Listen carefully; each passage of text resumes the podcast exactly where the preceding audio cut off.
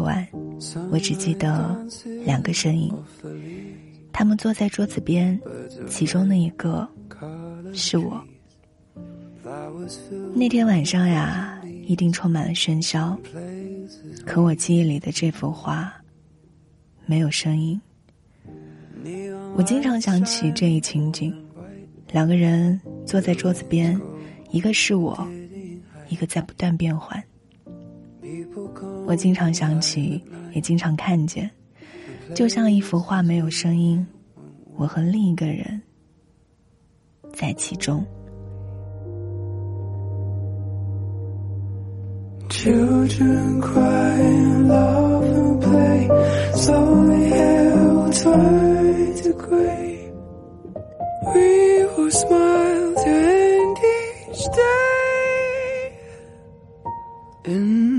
Places we won't walk 在节目的一开始读到的这一首小诗是诗人韩东写的一幅画，这幅画其实是记忆当中的一个场景，在场景里面只记得有两个身影，其余的都已经模糊了，靠回忆或者是想象来构筑。一个是我，也就是诗人本人，另一个人是谁呢？不断的变换，来靠记忆加工渲染，变成了心里觉得他应该要变成的模样。是的，记忆呢，并不是一成不变的，记忆是有生命的，它会不断的变化。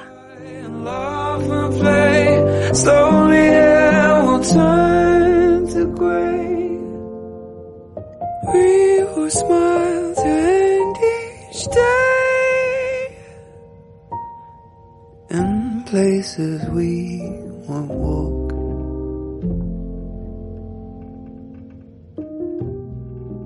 大脑真的很善于为我们修改和创造一些记忆。如果说你看过《十二公民》，你就会知道，即便是一个很有自信的目击者的证词，也可能是错误的。《十二公民》中的模拟法庭，陪审团们就真实的案件展开了辩论。目击者他其实并没有想要刻意的撒谎以偏袒某一方。但是他所以为的事实的记忆，其实就已经是一个重构之后的结果了。这两间没有空调，这你记着吧。可是声音是从另外一个房间传过来的，不大容易辨认，尤其是喊叫的声音。可是老人说他清清楚楚的听到了叫喊的声音，听见没有？老人经常听到楼上有争吵声，那么这一天他同样听到了，他就会习惯性的认为是这个富二代。而跟他对吵的一定是他的生父，有没有这种可能性呢？我们家楼上。我想要说到关于记忆这个话题，是我经常发现自己的记忆不牢靠。有一件我明明可以很确定的事情，可是对方却给出了大相径庭的答案，并且都坚信自己的回忆才是真实的。作家纳博科夫说：“记忆反常的人和反常记忆的受害者，根本就不应该试图成为自传作者。”但是，就是一个这样常常记忆出错的纳博科夫，却写了一本自传，说吧，记忆。在这本书的序言当中，他花了大量的篇幅来述说自己修改了文中的很多内容，因为他的亲朋好友质疑了文中大量的细节。在序言里面，他写核对了日期和事件的细节，大家发现我在许多情况下都搞错了。或者没有足够深入的审视一个模糊，但是能够弄清楚的回忆。他的两个妹妹还就其中那一次南法旅行的描写，几乎是逐字逐句的抗议。啊，这里不对，那里写错了。如何去确定这些往事真的发生过，并且如我们想象的那样发生过呢？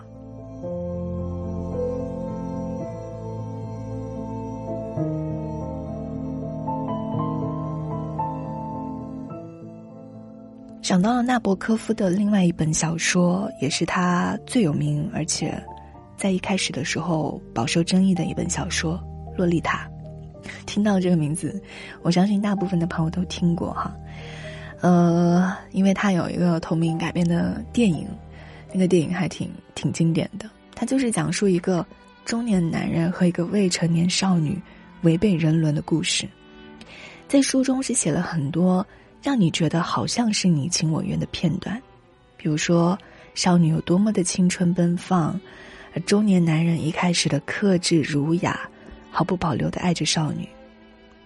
可是不要忘了，这个小说是以那个中年男人的视角写的，这是他的个人独白，也就是说，少女的主动热情，或许只是他的臆想。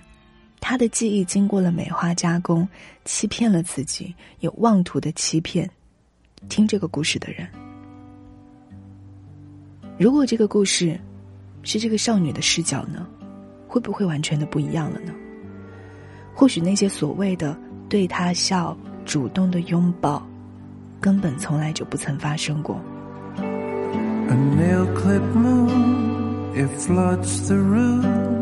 And lights a path right to the door. They sweep the floor. I drain my glass. A night of waiting patiently for you. Drinking for two.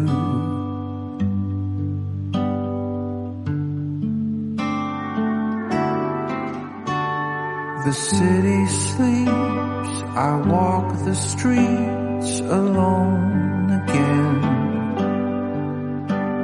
And no one hears the stifled tears I duly spend. Just waiting on my boat to cross the blue. Drinking for two.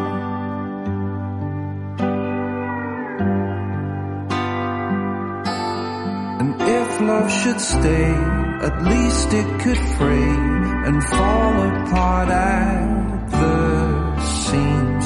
But this love of mine is frozen in time, and so I'm just stuck inside my dreams.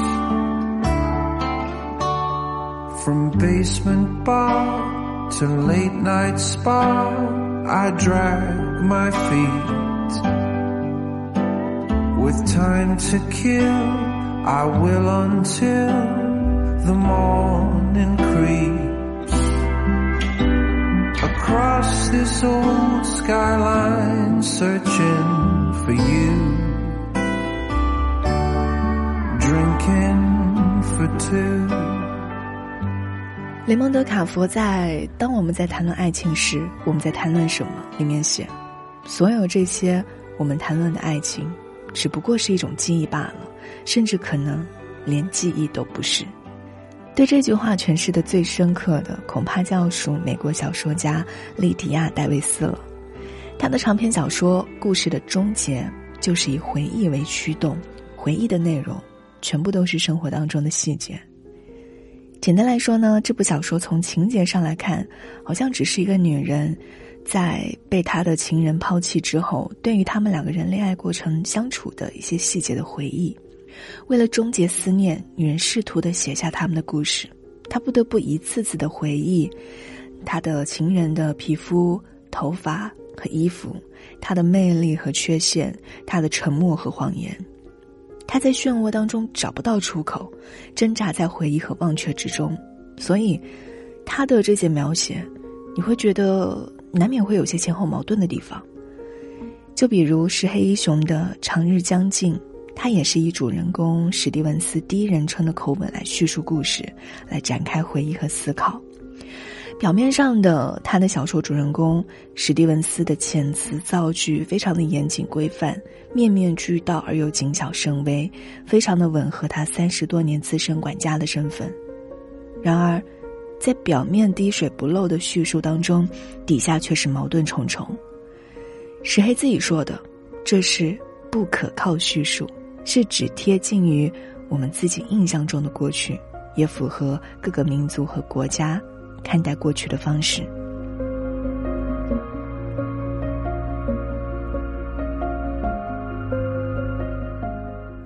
故事的终结也是如此。莉迪亚·戴维斯写。小说里有一些矛盾的地方，我说他对我坦诚，又说他对我隐晦；我说他在我面前沉默不语，又说他话多；说他谦虚，又说他傲慢；说我对他很了解，又说我不懂他。我说我需要见见朋友，又说我经常独自一人；说我需要快速走动，又说我经常躺在床上不想动。要么就是，这一切都是正确的。只是发生在不同的时间，要么就是我的记忆在随着我现在的情绪而产生变化。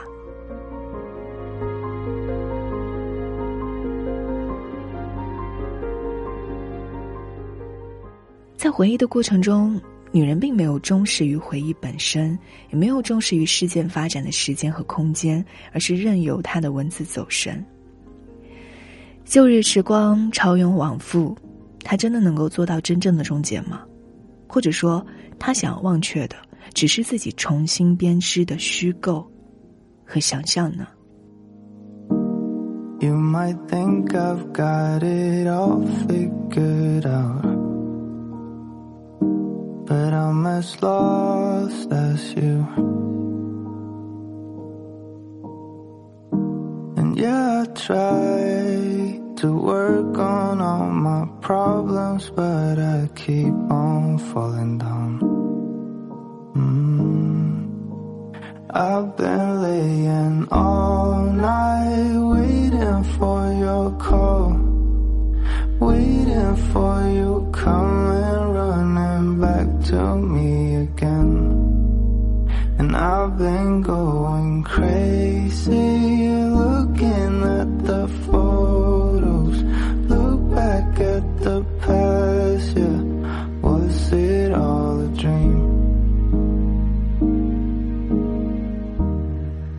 我们的记忆是有选择性的，带有强烈的个人倾向，想象力甚至可以自我催眠，甚至植入到一些记忆。导演滨口龙介在他的电影《偶然与想象》中，用两个陌生女人的短暂相遇的故事，展现了这种想象，来替代回忆。这部电影呢，是由三个巧妙的短片组成的，分别讲述了一次。意想不到的三角恋，一场未遂的诱惑和一次因为误会而相遇的故事。第三个故事再来一次，发生在一个夏天，定居在东京的夏子特地赶回仙台参加二十周年的高中同学聚会。尴尬的一个晚上过去之后，他带着既后悔又失落的心情，早早的准备坐电车回东京。经过人行天桥的扶梯的时候。他非常惊讶的发现，旁边下行扶梯站着他思念了二十年的人，两个人交换了“这是我想念多年却见不到的人”的眼神，戏剧性的绕了一圈扶梯，才终于在天桥上紧握着双手交谈，久别重逢，热烈的话语间浮动着多年失修的亲密。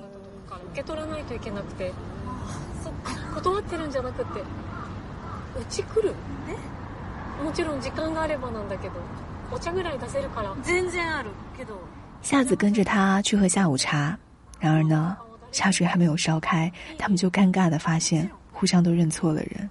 夏子把林错认成了初恋女友，林把他错认成了一个特别的知己朋友。但是故事到这里并没有结束，他们互相的扮演了一回对方的念想。在想象中完成了再来一次的告白。其实，夏子记忆当中的恋人已经非常模糊了，但是在夏子的想象中，他就是林的样子，所以一眼就认定了林。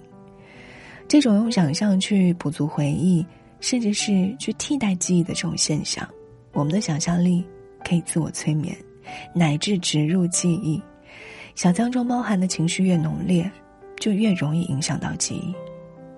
记忆，并不会凭空的捏造出谬误，只有情绪会分叉出小径弯曲的花园。